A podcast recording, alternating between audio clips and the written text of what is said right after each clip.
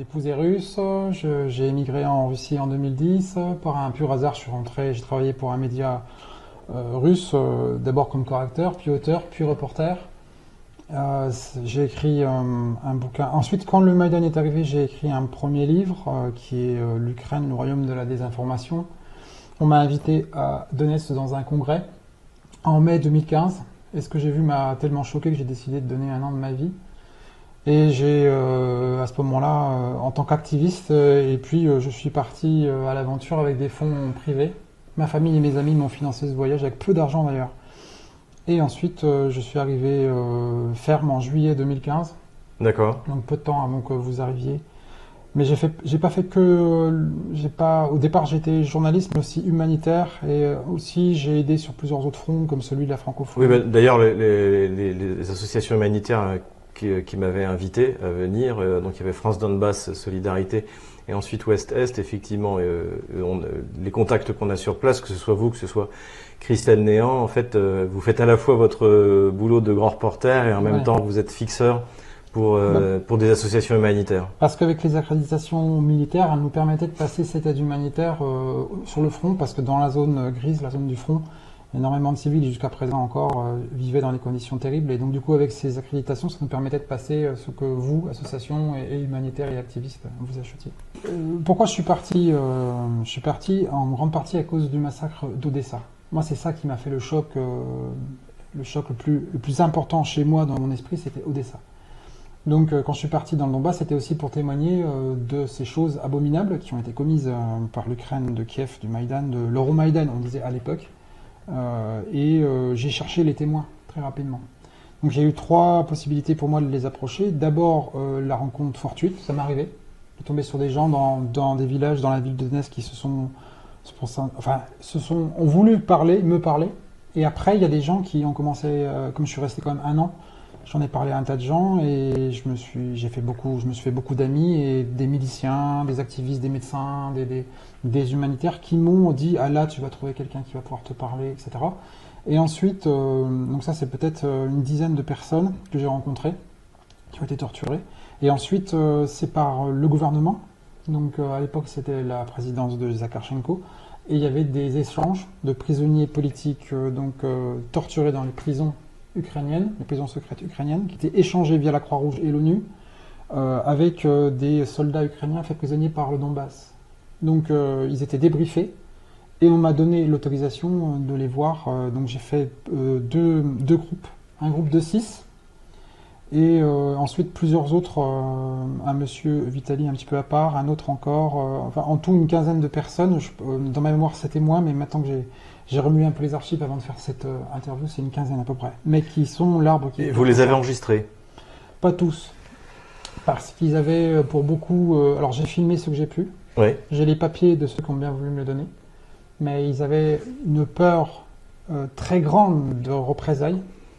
Alors, euh, pour plusieurs raisons. Déjà, représailles si la guerre était perdue. Donc, il y en avait qui, à ce moment-là, avaient peur. Il faut se rappeler qu'on est en 2015 Oui. oui. Et en 2016. Donc, on est sous la menace d'une grande offensive ukrainienne euh, qui, de toute façon, se serait, serait venue hein, un jour. ou l'autre. Et ensuite, euh, beaucoup avaient encore de la famille en Ukraine. Donc, il faut quand même savoir qu'en Ukraine, il y a une police politique qui s'appelle le SBU. C'est une police importante, hein, qui a plus de 30 000 hommes, 30 000 agents du SBU. C'est une police. euh, alors, c'est euh, la police, moi que je l'appelle police politique. On peut la comparer à la Securitate de Ceausescu Ouais. ou à la Stasi. Ouais. C'est une police qui surveille les habitants et qui, euh, sans procès, euh, les arrête et qui possède des bâtiments où euh, est pratiquée la torture, peut enlever n'importe qui à, à n'importe quel moment. Oui, d'ailleurs, c'était la réforme qu'avait fait euh, Poroshenko. Je me souviens quand il avait, on était passé de l'ATO, donc anti- antiterrorisme, Voilà. à l'OOS, Voilà. qui donnait, qui en fait, qui a, qui a légalisé l'absence de loi en fait en Ukraine. Ouais. Donc moi, euh, j'ai eu la chance par ce biais de rencontrer ces gens-là. Donc euh, par trois, euh, on va dire, moyens principaux. Le hasard, des activistes et des gens qui m'ont guidé vers ces gens-là, et ensuite les échanges. Donc, on a, on va pas aborder euh, tous les cas de, de, de, de personnes que vous avez interviewées. Euh, Ce qu'il faut savoir, c'est que cette documentation, euh, vous l'avez, qu'elle est à disposition, et que vous pourrez, le cas échéant, être témoin ou euh, présenter vos recherches bien, euh, dans ce petit Nuremberg que nous euh, souhaitons tous de, de nos voeux. On va, on va quand même s'attacher à quelques, à quelques personnalités qui sont les plus marquantes, dont on a discuté, qu'on a choisi ensemble. La première, la première, c'est Natacha. Et Natacha, elle, elle faisait, elle relevait les compteurs, les compteurs à gaz, si j'ai bien compris. Oui. Alors c'est en fait la dernière que j'ai interviewée, je crois, en avril 2016. Cette femme, en fait, elle a une petite mobilette. Elle travaille pour l'équivalent de DFGDF dans le Donbass. Et il faut savoir que le front du Donbass n'a jamais été complètement étanche. Il y a toujours eu des civils qui sont passés par des zones vertes et il y a toujours évidemment une vie entre, on va dire, entre l'Ukraine et le Donbass, même en guerre. Et cette dame a une petite mobilette et faisait le front. Donc elle était connue des soldats, d'un côté comme de l'autre. C'est son, métier, sauf que dans l'armée ukrainienne, il y a des unités qui... Euh, donc il y a des bâtiments spéciaux néo-nazis, mais il y a aussi parfois des unités euh, qui sont issues du Pravi Sector. Ça peut être une compagnie. C'est des unités dont on parle jamais. Donc quand on parle par exemple de néo-nazis du, du, régime Azov, euh, mais il y a bien plus d'unités d'ultranationalistes et de nazis dans l'armée ukrainienne. Elle a eu le malheur de tomber sur une unité comme ça, qui était basée euh, à Kramatorsk. Alors bien sûr, euh, ils l'ont arrêtée, ils ont décidé qu'elle était espionne, et cette dame avait à peu près mon âge. C'est ça qui est en plus qui m'a beaucoup marqué, puisque elle a, mon âge, et quand je l'ai vue, quand elle est venue dans mon bureau, euh, je lui ai donné 65 ans. Alors moi j'en avais 44 à ce moment-là, et quand elle m'a dit son âge, je l'ai pas cru parce qu'elle a passé, alors c'est celle qui a passé le moins de jours dans la prison en question. C'est une prison secrète qui se retrouvait à Kramatorsk, un état-major euh, du Pravi Sector. Donc pour nos, pour nos, euh, pour nos auditeurs, Kramatorsk, euh, au moment où on tourne cette vidéo, c'est là que va se dérouler la grande offensive de l'armée russe justement pour libérer Kramatorsk et Slaviansk. C'est une des dernières grandes villes tenues. 150 000 habitants. Voilà. Donc elle a été emmenée dans ce, dans un, dans, une, en fait c'était une usine qui a été transformée en prison. Ils ont décidé qu'elle était espionne, elle a été euh, donc torturée. Alors torturée, euh, on parle ici de tortures euh, qui sont égales à celles que la Gestapo a infligées au, au français ou à d'autres dans l'Europe de la Seconde Guerre mondiale. Donc ils lui ont arraché les ongles, cassé les dents, et battu, et ils lui ont aussi injecté des produits dans le corps. Jusqu'à présent, elle ne savait pas trop quoi, mais elle a passé 20 jours non nourrie, battue, Ensuite, elle a été trimballée euh, dans cette prison euh, avec d'autres personnes. Dans cette prison, euh, c'est le témoignage le plus dur que j'ai entendu, enfin déjà parce que c'était une femme, mmh. et puis que ça pouvait être ma femme, elle avait à peu près mon âge. Et elle, ce qu'elle a vu, donc non seulement elle m'a raconté pendant trois heures les tortures qu'elle a subies, mais en plus, dans cette prison, elle a vu ce qu'il y avait autour. Donc, elle a parlé d'une sniper du Donbass qui était allongé sur un lit, attaché et qui servait d'objet euh, sexuel à, toute la compagnie. Mhm. Et qui, pendant euh, des jours, appelait sa maman euh, et qui appelait même à ce qu'on l'achève. Voilà. Donc elle a, elle, a, elle a vécu dans cette ambiance. Elle a été dans des cellules où il y avait des traces de sang au mur, il y avait des exécutions. Elle a aussi entendu des exécutions. ils ont fait semblant de l'exécuter, elle et d'autres, à, de nombreuses reprises, dans des, dans des mascarades où on les aligne au mur, on charge les armes et ils croient que c'est leur est venu. Hein. Alors quand vous avez des traces de cervelle et de sang euh, au mur, vous pouvez penser que votre heure effectivement est arrivée. Pour les briser psychologiquement. Donc euh, suite à... ça a duré 20 jours. Donc on imagine comme le temps est très long, sans être quasiment nourri hein, et sans prendre de douche ni rien du tout. Euh, enfin, Alors vous imaginez quand vous, avez, vous arrachez les ongles, quand vous n'avez plus de dents, euh, et puis elle a eu une chance incroyable, c'est qu'il y a eu un échange qui, a été fait, et donc elle a été échangée. Euh, par contre, elle n'a pas été euh, elle-même souillée. pour une simple et bonne raison, je m'excuse de ce que je vais dire, mais elle, n'était pas belle. Et était même plutôt vilaine, excusez-moi du, terme, mais ça lui a sans doute sauvé la vie et sauvé mmh. des, derniers outrages. Mais, mais elle n'avait rien fait. Elle n'était pas une résistante, elle n'était pas. Non. C'est ça. Elle était juste là au même moment. Et russe. Et russe. Euh, parce qu'évidemment. Mais russe de passeport euh, ou russe ethniquement? Russe ethniquement. D'accord. Elle était euh, du Donbass. je me souviens plus de quelle ville exactement. Je pourrais la retrouver, mais c'était vraiment une habitante du cru. Quand le Pravi Sector, quand ces gars du Pravi Sector, ils arrêtent, ils, veulent faire du mal. Alors l'espionne dans sa petite mobilette qui a des papiers, alors elle a essayé de prouver ce qu'elle disait.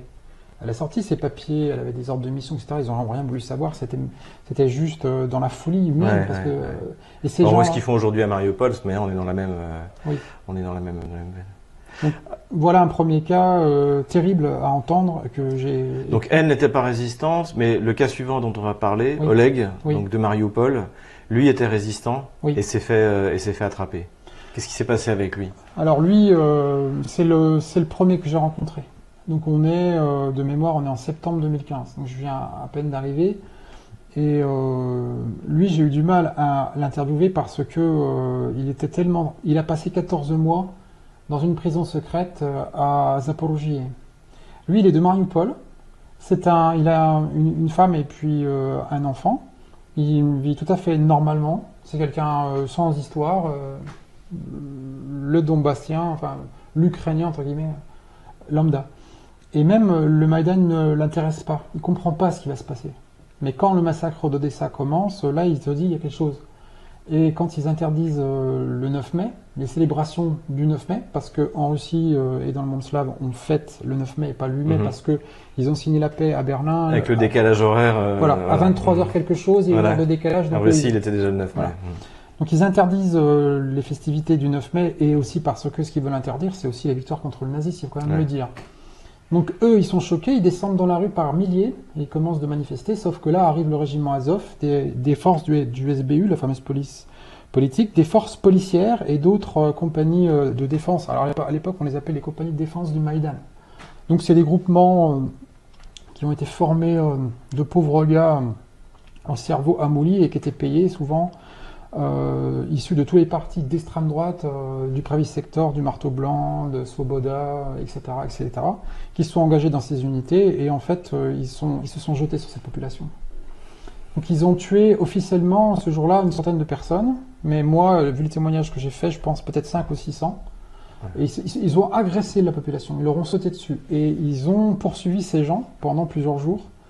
Et Oleg, évidemment, là, euh, s'est dit il faut qu'on prenne les armes. Donc il est rentré en résistance, il a survécu, euh, lui, il n'a pas été tué ce jour-là.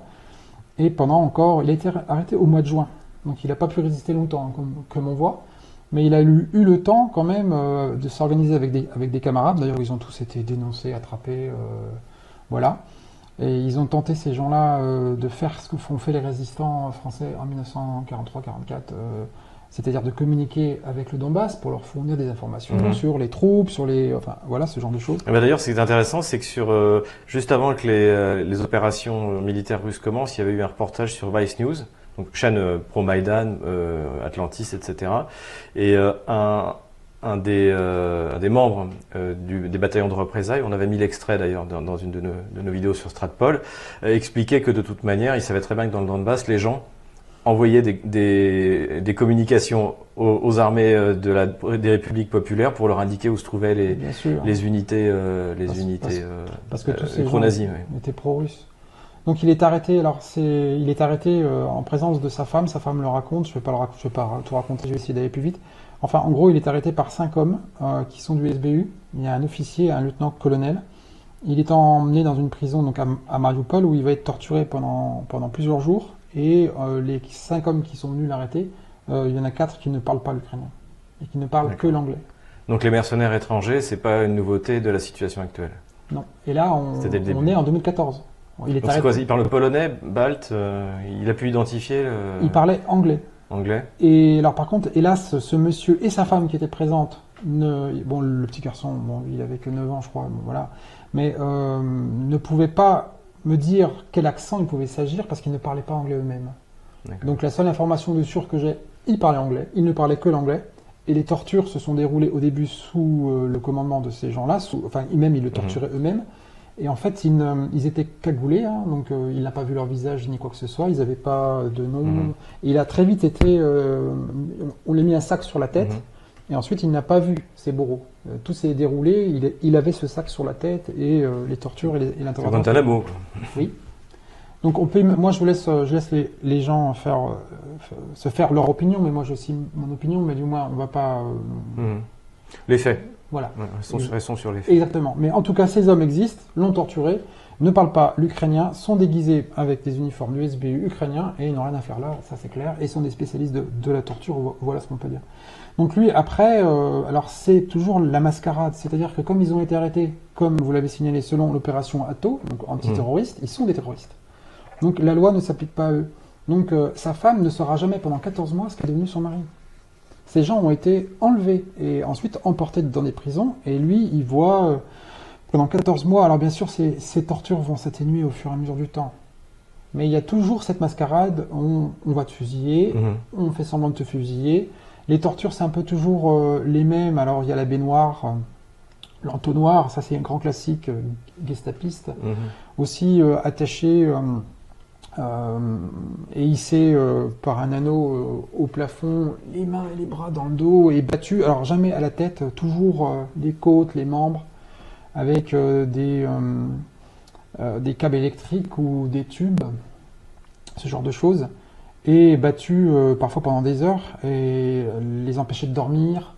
Et ensuite des prisons où les conditions étaient extrêmement dures, c'est-à-dire euh, bah, très peu de nourriture, euh, 14 ou 15 dans une, euh, dans une pièce qui est euh, grande comme euh, une, une- une grosse salle de bain. Donc euh, on peut pas, à 15, on ne peut pas dormir euh, Mhm. tous, cou- tous couchés. Juste un seau pour faire ses besoins et tout ça pendant 14 mois. Donc on imagine bien les conditions. En sachant qu'il y en a que lui me raconte que certaines des personnes qui étaient là sont devenues euh, folles. On devient fou. parce qu'on ne sait pas si on va survivre. Et certains ont disparu. Un autre résistant, d'ailleurs, avait appris par cœur le nom de tous, de tous les gars qu'il rencontrait pour pouvoir témoigner après s'ils survivaient. Ah oui. Euh, D'ailleurs, j'ai une liste euh, à la maison. Euh, Lui, il m'en a écrit 30 de mémoire. 30, 30 ou 35, je ne me rappelle plus. Donc voilà, lui, finalement, sera échangé. Et quand je le vois, euh, je suis obligé de le filmer. alors, ils ont une frayeur totale de la caméra. Il a trop peur d'être pris. euh, donc, je suis allé 3-4 fois. Il tremblait comme une feuille. C'est sa femme qui finissait au début les phrases. Donc, la première fois que je l'ai rencontré, il, il revivait ses tortures complètement. Il pouvait plus. Il se retrouvait dans sa prison et dans ses tortures. Donc, deux ou trois fois, je suis retourné. Et sa femme, d'ailleurs, euh, je me souviens, euh, m'engueulait en me disant Mais arrêtez, vous, vous, vous ne vous rendez pas compte de ce que vous lui demandez. euh. parce que moi, j'essayais d'avoir des, des, des- des détails les plus précis possibles, euh, mais lui, voilà, il, il est- il était dans ses, dans ces tortures abominables, c'était très difficile. Et au bout du compte, euh, lui n'a pas voulu ni que je le filme, ni que. Et finalement, je l'ai filmé de dos euh, dans la troisième interview où je l'ai Mhm. rencontré, et là on a pu tirer le jeu. Mais ça, j'ai gardé précieusement et je l'ai Ouais. publié. Ouais. Et j'avais promis de ne pas publier quoi que ce soit tant que la guerre serait pas finie. D'accord. Pour lui. D'accord. Voilà. Donc c'était très difficile. Ceux qui ont voulu me parler euh, ont été très courageux parce que c'est revivre leur torture, c'est prendre un risque euh, finalement euh, en cas de guerre perdue, même si moi je savais que la guerre serait pas perdue, mais en tout cas pour eux on peut comprendre dans la terreur. Et ensuite des, des leurs, c'est-à-dire ils ont peut-être des cousins, des, Ouais. des frères et sœurs. Ah bah, je- quand on était allé sur le front, euh, alors ça n'avait pas été en, euh, en novembre 2015, mais ça avait été euh, au mois de mai 2000, euh, 2016. Oui. On était allé sur une, on avait visité une unité sur le front, c'était que des gens de Mariupol. Oui. Et bien sûr, absolument auc- aucune photo, rien, parce que il y en a un, ce- le, je me souviens, le, le capitaine qui commandait l'unité, euh, sa femme et ses deux enfants étaient encore à Mariupol. Oui, parce que ce que les gens doivent vraiment comprendre, c'est que Mariupol, c'est euh, la ville de la résistance du Donbass. Oui. Quand on parle de martyr, c'est le martyr inversé là. Ouais. Ils ont résisté contre l'oppression euh, et ça me fait beaucoup. Oui, parce que ce qui est vrai, on- tout le monde connaît le massacre d'Odessa, notamment grâce au documentaire euh, Les masques, euh, les masques d'Odessa. Mais personne ne connaît le massacre de Mariupol qui a eu lieu sept jours après Et qui et a fait plus de morts, qui a fait plus de morts. Alors, j'avais oublié de dire que Mhm. Oleg a fait des relevés de, des fausses communes de ce massacre. Parce qu'il a bien fallu qu'il fasse quelque chose des corps. Et euh, d'autres résistants m'ont parlé euh, de crématoires ambulants qu'ils ont amenés parce qu'à un moment donné, ils en ont tué tellement que quand on parle ici, euh, quand je parle de torture, j'ai dit que j'en avais interviewé 15, mais les, faits qu'ils me racontent, mais c'est- un système qui est généralisé dans toute l'Ukraine, ce sont des centaines, voire des milliers de victimes. Et je, veux que ça soit entendu par tous. C'est pas seulement de- trois paysans, trois résistants dans un coin qui, voilà, c'est vraiment très important. Et moi-même, je ne sais pas, je peux pas donner de chiffres, mais euh, les tortures commises par le SBU pendant huit ans dans toutes les villes euh, d'Ukraine, dans toutes les villes d'Ukraine, alors bien sûr beaucoup plus à l'est, euh, sont, sont très très importantes. Et le nombre de prisonniers était très important, par centaines, par milliers. Et combien sont morts là L'avenir le dira. Il y a eu un autre homme également de Mariupol, Oui. donc, qu'on appellera Vitali, celui-là. Oui, alors on peut l'appeler, c'est son vrai nom, oui, parce que Ah, c'est son vrai nom, ouais. lui j'ai ses papiers et lui D'accord. Euh, m'a donné euh, tout. Et lui je l'ai filmé, photographié, euh, j'ai ses papiers d'identité, c'est exactement son nom. D'accord, lui pourra témoigner ouvertement Oui. euh, dans ce, ce- prochain procès de, de Nuremberg. Mhm. Donc qu'est-ce qui lui est arrivé à lui? C'est aussi un résistant. Alors, en fait, c'est quelqu'un qui. euh, alors, comme Oleg, euh, alors lui, il est chauffeur-livreur. Et le Maïdan et la politique, ça ne l'intéresse pas. Mais du tout. Et même, il est plutôt favorable au Maïdan, quelque part. Oui, oui, je- ça j'en ai rencontré. À l'origine, le- le- les gens comprenaient bien que l'Ukraine était dans une impasse politique. Ce qu'ils veulent, c'est euh, que la corruption s'arrête, que Ouais. ces politiciens corrompus, quels qu'ils soient, euh, payent. euh, et Oui, surtout que en fait, l'Est de l'Ukraine qui avait voté pour euh, Yanukovych a été extrêmement déçu. Yanukovych leur avait promis l'officialisation de la langue russe et l'entrée dans l'union douanière russe. Mm. Et finalement, une fois au pouvoir, il a fait ni l'un ni l'autre et il a lancé l'accord d'association euh, qui lui a coûté euh, Maïdan et, et donc, et donc sa place. Donc euh, ça faut aussi que nos auditeurs le comprennent. C'est que Yanukovych est haï par la population du Donbass. Je n'ai rencontré personne Oui, oui, oui. qui ne lui souhaite pas les, les- les pires choses. Oui, C'est de lui. ça vient de lui, oui, c'est ça. Donc c'est vraiment, euh, voilà. Donc voilà, effectivement. Donc lui n'est pas hostile au Maïdan, mais il, il, il en voit les conséquences, c'est ça? Et en fait, euh, il va commencer à résister euh, seulement le jour du massacre. C'est-à-dire que quand on, on- on- comme Oleg, il y a cette manifestation où on interdit, on va interdire de, de se réunir. Alors c'est pas une, au départ c'était une manifestation patriotique où on vient célébrer la victoire contre l'Allemagne nazie. hein. Oui. Donc qu'elle soit interdite déjà, ça dit déjà tout Ouais. euh, de la part de l'Ukraine. Dès le début en plus. On est au mois de mai. Hein. Maïdan, euh, euh, Maïdan, c'est termine euh, Voilà. le 21 février Ouais. et, et on, on est on est on est trois mois après. Et, et d'ailleurs, le massacre d'Odessa, ça il faut le faire remarquer, a lieu le 2 mai, parce qu'il y a le 1er mai avant. Le 1er mai, c'est une fête patriotique également soviétique, mais aussi internationale en France, c'est important. Et c'est pour ça qu'il y avait des manifestants qui se réunissaient pour dire, à l'occasion du 1er mai, on se rassemble et on manifeste contre le Maïdan. Mais bon, voilà, c'était la parenthèse. Mais lui, euh, donc, euh, voit le massacre. Donc, euh, il descend dans la rue et en fait, il se doute pas de ce qui va se passer. Et là, les euh, il voit les, d'ailleurs, il le dit, et, et il voit des hommes tomber. Et il voit le massacre commencer et il entend les, les coups de feu. Puis alors là, il se dit, mais c'est bon, il nous tue maintenant, il faut résister. Et donc, il va pendant, pendant plusieurs mois. Euh, du coup, il va tout de suite rentrer euh, en contact avec ceux de Donetsk. Il va faire partie d'un groupe qui va être complètement détruit au bout d'un moment euh, d'espionnage. Alors, il a plusieurs tâches. C'est d'abord les armements, les unités, les hommes, les positions d'artillerie. D'ailleurs, il m'a montré. Il m'avait même montré, j'ai une photo, euh, on est allé sur Google Earth, il m'a montré, j'ai fait des captures d'écran. Il y avait le QG secret euh, souterrain des forces de la garnison de Mariupol. Et ensuite, il a aussi identifié les prisons secrètes, là où on torturait les gens. Et ensuite, il a identifié euh, et euh, il a géolocalisé euh, plusieurs des fosses communes et aussi euh, d'autres endroits où, parce que il y a les charniers, mais ensuite ils ont tué beaucoup de gens individuellement, entre guillemets. Deux par-ci, un par là, trois par ici, et il a fallu qu'il s'en débarrasse. Donc c'est lui le premier qui m'a parlé des presses à auto. Donc Qu'est-ce là, que c'est que ça, les presses à auto?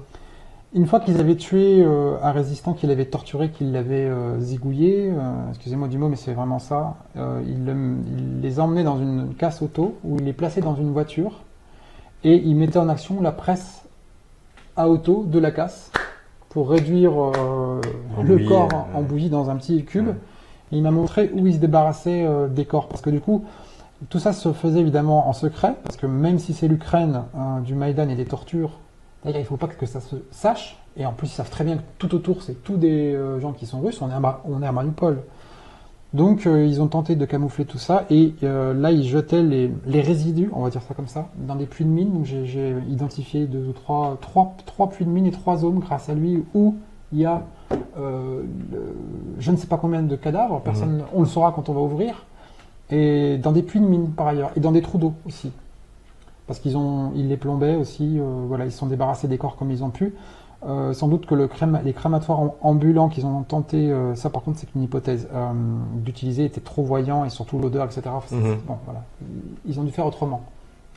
Voilà, donc lui son témoignage est terrible. Il a été arrêté. Et Oleg et Vitali ont été échangés, Les deux. les deux. D'accord. Alors, Vitali, lui, va être envoyé. Alors, lui va être torturé et il va finalement finir par avouer. Mais avouer n'importe quoi. Ouais. Donc, euh, il raconte que lui, il lui avait tellement fracassé les mains qu'il lui scotche le stylo parce qu'il peut plus utiliser ses mains tellement. Il, lui, ils lui ont. euh, comment dire Briser les os. euh, tous ses membres étaient, il pouvait plus marcher et ses bras étaient inutilisables et ses doigts aussi. Donc il lui avait scotché le stylo pour qu'il puisse euh, signer sa déclaration comme quoi il avait fait ci, ça et ça. Il voulait des noms, il voulait des caches d'armes et ils, avaient même sorti des trucs qu'il n'avait jamais fait. Et donc lui, combien de temps passera-t-il en prison? Alors, je me souviens plus dans ma mémoire, c'est plus d'un an. Et il est arrêté, il me semble, en juillet 2014. Parce que lui, en fait, il va, son groupe est détruit, il réussit à s'enfuir, il retourne à, à Donetsk et il a le courage de revenir. Et là, par contre, dans un, il va hmm. tomber. Et lui, euh, il est euh, envoyé à Kharkov. Alors, euh, il passe en jugement, mais c'est un jugement qui est totalement, comment dire, illégal déjà parce mais avant ou après l'être torturé?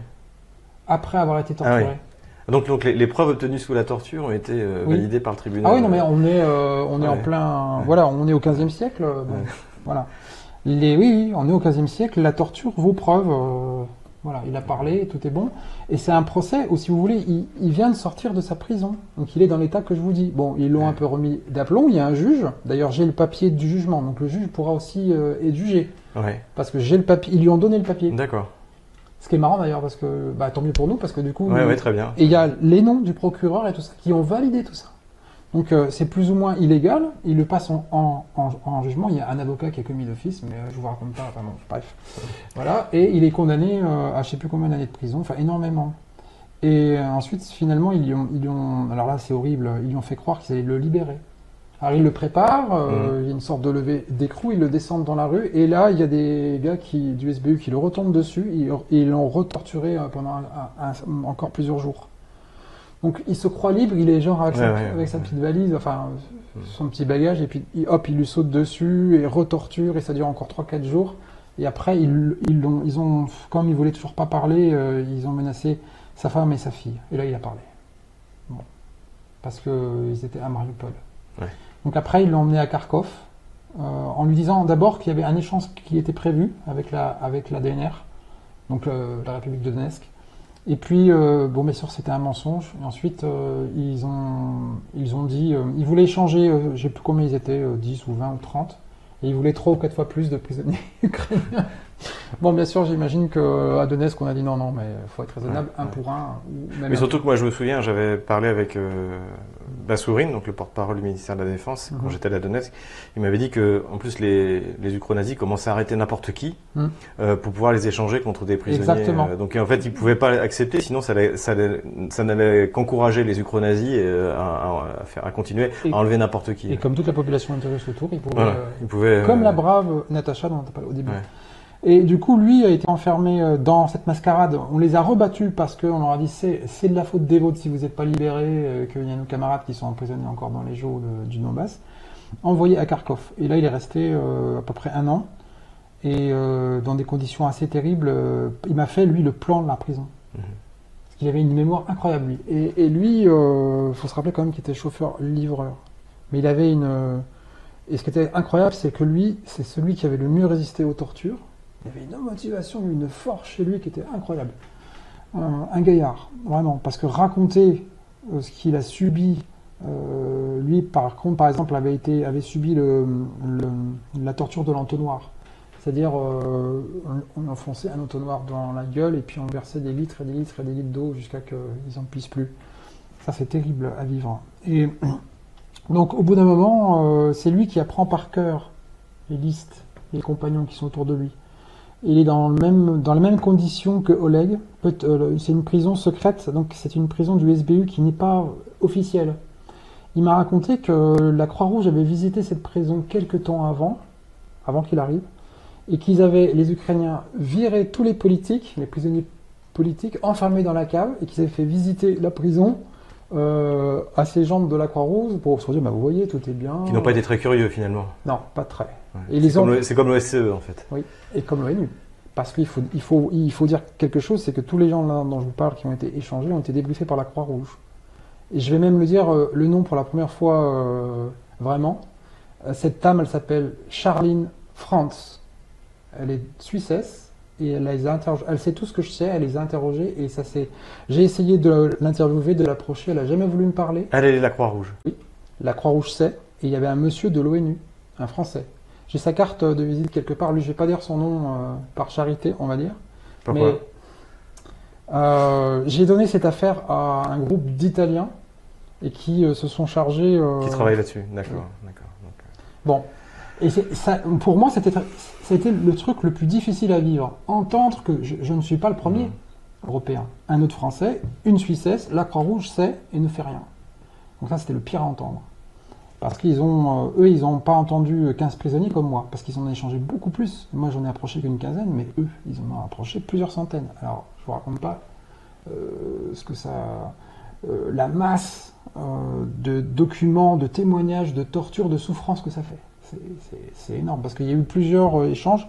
Quand je suis parti en, en juin, juin-juillet 2016, il venait d'avoir un autre échange que j'ai pas, pas participé, et ça continue après. Dernier cas dont je voudrais parler, donc c'est euh, c'est encore une femme cette fois. Donc c'est Olga. Mhm. Euh, c'est son vrai nom euh, Non. non, c'est ça. D'accord. Elle a c'est jamais voulu. D'accord. Qu'est-ce qui lui, qu'est-ce qui lui arrive à elle Elle, est, c'est une survivante, c'est ça? Oui, alors elle, je vais quand même dire par qui je l'approche. C'est que à la base, il y a un jour un monsieur qui se présente dans mon bureau et qui me dit voilà, je m'appelle Yevgeny, je suis un ancien milicien, je guide des jeunes musiciens à l'arrière du front pour faire des concerts pour les soldats. Moi, euh, je comprends pas ce qu'il veut. euh, finalement, je le suis et on va devenir de très bons amis. il va m'emmener sur le front dans plein de concerts. Et moi, ça m'a permis d'interviewer énormément de gens sur l'arrière du front et d'aller dans tout le Donbass, sur toute la ligne de front. Et ça, ça a duré tout l'hiver.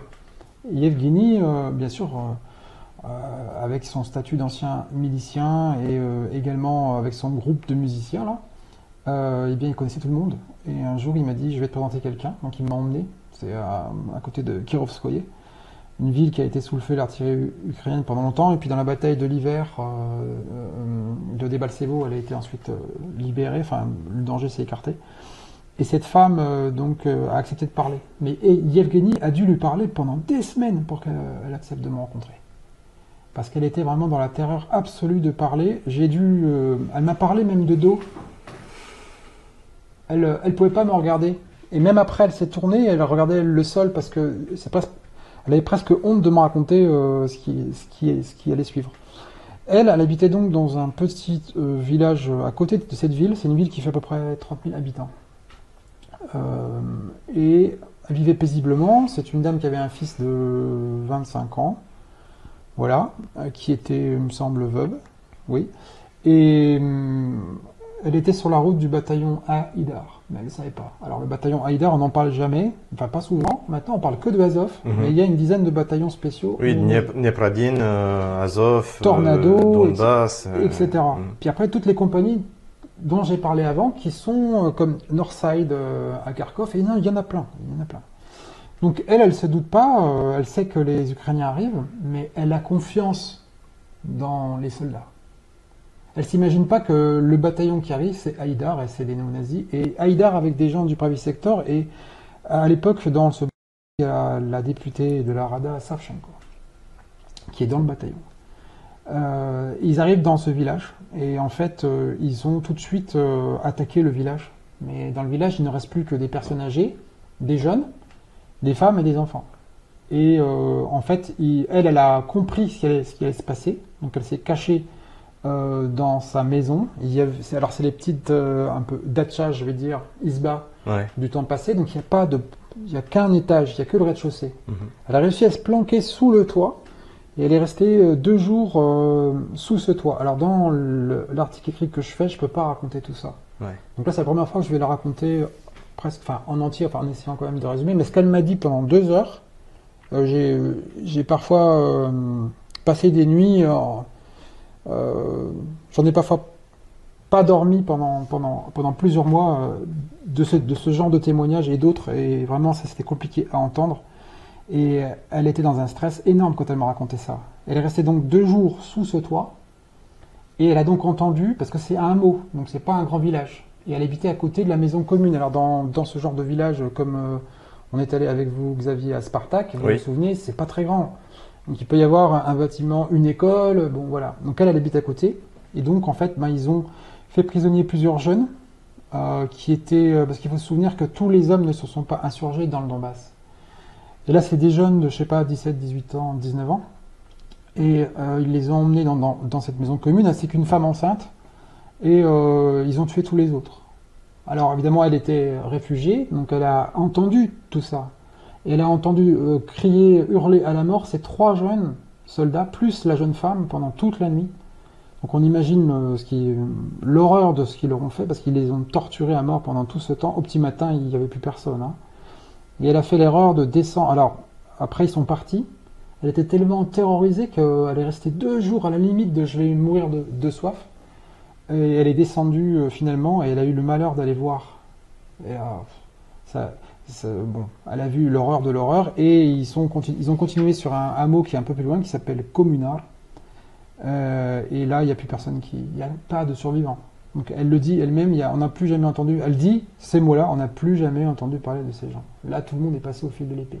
Parce que elle, au moins, elle a survécu, elle peut raconter. Donc là, on est sous. euh, on est, c'est exactement les Einsatzgruppen euh, Ouais. de l'armée allemande qui sont derrière les unités de la Wehrmacht et des SS et qui passent au fil de l'épée, qui cherchent. Alors, on dit. Bah, qui d'ailleurs, à, à- à l'époque, euh, euh, à, par- à partir de 1941, ont, reçu le soutien enthousiaste des, des bandéristes euh, de, de l'ouest de l'Ukraine. et également de Lituaniens et de Lettoniens un peu Mm. plus haut, et, et de supplétifs même biélorusses, nombreux, euh, dont on parle jamais, Euh, et de traîtres russes, parce qu'il faut le dire Ouais, ouais. aussi, de police, de, de bataillons spé- spéciaux. Donc là, on, euh, le bataillon Haïdar, elle, elle raconte qu'en fait, euh, ça ne s'est pas passé que dans le massacre, ils ont pillé. Donc ils ont pris euh, qui les écrans, euh, qui les ordi, Mm. euh, les choses qui l'intéressaient, les magasins, la nourriture, l'alcool. Ça, elle le dit tout de suite. Et donc, on est vraiment, c'est une bande de soudards. On est, c'est quelque chose que, que, que, que, que, que- qui est inimaginable au XXIe siècle. C'est les mêmes comportements. Je ne sais pas si Xavier, vous avez vu ce film avec euh, Omar Sharif, qui raconte euh, cette troupe de mercenaires qui va se réfugier dans un village euh, dans, dans les Alpes avant le massacre de Magdebourg. Et à Magdebourg Une euh, illustration. les forces, ils ont passé la ville au fil de l'épée, on était au XVIIe siècle. Bon. C'est le même genre de comportement. On, on tue tout le monde, on prend, on se saoule euh, et on continue. Et ils ont euh, donc euh, c'est une traînée de sang ce bataillon. Et Savchenko ensuite ça ferait ça a fait prisonnière. Ils ont ils avaient tué. Mais là, elle était, elle était mitrailleuse dans un hélicoptère, Savchenko, c'est ça? Non. Quand elle se fait arrêter, non? Ah oui. Ouais. Enfin non, elle a été dans ce bataillon. Mais alors- quand- ouais. Alors je vais juste faire la parenthèse. Elle a été pilote radio dans l'aviation ukrainienne. Mais à ce moment-là, elle est membre du bataillon Haïdar, c'est, une officielle. Ah, elle est, ah, je- moi je croyais qu'elle avait été arrêtée en tant que. Et à ce moment-là, elle est dans l'unité et elle participe à tout ça. Et même, j'ai un témoignage où elle, elle participe à la torture d'un prêtre. Et le prêtre lui-même me dit, j'entends encore sa voix. J'ai encore, j'entends encore la voix de Savchenko qui euh, encourageait euh, les gros bras à me torturer. Lui, il l'avait euh, mis sur un banc, ce prêtre. Ils étaient assis à cinq dessus et le supplice de l'entonnoir, pareil. Ensuite, il l'avait hissé, euh, attaché par les mains et battu monstrueusement. Lui, c'était un prêtre qui faisait les, les- le front des deux côtés, mais pour son, pour son office, donner l'extrême onction, euh, voilà. euh, C'est un aumônier. voilà. Et il est pris par ceux d'en face, et là, on est dans la guerre de, de religion. Il est orthodoxe, Ouais. ils sont Ouais. catholiques uniates. Ouais. Ou même athées, parce que. Il y a aussi euh, beaucoup de paganisme. euh, Oui. Des photos, on les voit qui dansent autour d'un totem. Exactement. euh, J'ai même vu, euh, moi, il y a pas longtemps, une photo. C'est un gars de Azov. ils ont pris, ils ont pris son téléphone. Il a été tué à Mariupol. il y a une énorme croix satanique en, en bois qui fait plusieurs mètres de haut. Et il y a un bûcher. Et on comprend qu'ils vont l'allumer et qu'ils vont, qu'ils vont, voilà, faire une. une messe noire. Je sais pas ce qu'ils vont faire, mais Ouais, bon, ouais, voilà. Donc ça, c'est réel. euh, ce, ce témoignage de cette femme, c'est le plus terrifiant. Et elle n'avait jamais parlé, je tiens à le préciser, à personne. Elle avait trop peur, même à quelqu'un de la DNR. Parce que, euh, et la souffrance était plus grande, c'est que son fils de 25 ans, il y est resté, lui, dans l'insurrection. Il a été tué. Donc elle s'est retrouvée toute seule. Elle n'avait plus rien, il n'y avait plus aucun de soutien. Et c'est une des rares femmes à qui j'ai donné de l'argent dans le Donbass. Hum. Je donnais quasiment jamais d'argent, sauf comme des cas comme ça. J'avais un peu d'argent, je lui donnais 5000 roubles. Ça faisait l'équivalent d'un salaire d'une prof d'université. Elle a pleuré. Et après, pendant une demi-heure, on a pleuré tous les deux. Parce qu'il y avait toute l'émotion de ce qu'elle m'avait raconté. Et là même, j'ai du mal. Mhm. Et euh, c'était euh, ce genre de truc, ça, ça vous mange le cerveau après. Parce que quand vous entendez des gens comme ça, et qu'on vient ensuite, euh, et, ça, et ça a duré 8 ans. Alors moi, ce, que je, Ouais. ce dont je témoigne aujourd'hui, c'est euh, Le dernier témoignage que vous avez reçu, c'était mi- mi-2016 euh, avant que je parte en mai, euh, avril-mai 2016, oui. D'accord. Depuis, ils ont eu le temps. Hein. Je pense que je- on sait qu'il y a des choses qu'ils veulent cacher, récupérer à Mariupol, dans le Donbass ou ailleurs. Et à la lumière de ce que vous venez de nous dire, on en a une petite idée. Mm. On va arrêter là pour, euh, pour ces témoignages. Donc euh, merci en tout cas à Laurent Braillard. Je sais que ça a été pénible pour vous. Je l'ai je l'ai vu à l'époque où on s'est rencontrés, que c'est quelque chose qui vous faisait, euh, qui vous tourmentait. Et effectivement, on ne sait pas encore exactement ce qu'on va retrouver à Mariupol, avec toutes ces tentatives d'évasion qui ont échoué. On ne sait pas ce qu'on va retrouver à Slaviansk ou à Kramatorsk quand, quand, euh, ces villes auront été libérées. Mais ce que vous nous dites, en fait, euh, nous laisse imaginer. Et l'important, encore une fois, c'est la justice. Alors, il y a forcément la justice divine. Tous les gens qui ont fait ça sont punis, mais il y a aussi la justice humaine euh, qui est importante, et notamment euh, pour les victimes. Et puis, tôt ou tard, pour montrer à la face du monde contre quoi se bat l'armée russe et les, armées des républiques populaires de Donetsk et de Lugansk. Et donc, eh bien, nous appelons de nos voeux euh, ce tribunal qui va se mettre en place, qui est en train de se mettre en place. Le projet de loi est en discussion à la Douma, d'après ce que j'ai vu. Le parquet russe travaille. Lorsque j'ai rencontré Madame Nikonorova, euh, ministre des Affaires étrangères de la République populaire de Donetsk, elle m'a montré les dossiers qui sont en préparation, qui seront utilisés. Et euh, justice sera faite. Justice sera faite, il faut y croire. Et vous, vous serez prêt à témoigner? Oui, en plus, j'étais allé pour ça, moi. Si j'ai fait ça, c'est pas parce que ça me faisait plaisir de le faire, mais parce que c'était euh, mon devoir en tant que, que, que chrétien, père de famille, français, homme, Hmm. ami de la Russie, ami euh, du genre humain. Et que c'était, il était évident que je fasse ce travail pour qu'un jour ça soit utilisé contre les criminels. Et parmi tous les gens que vous avez interviewés, vous pensez que certains auront le courage de devenir témoigner malgré la souffrance que ça leur causera? Alors, la- quand la victoire sera acquise, oui, Oui. Donc il faut d'abord gagner la guerre. mais elle sera gagnée. Elle sera gagnée.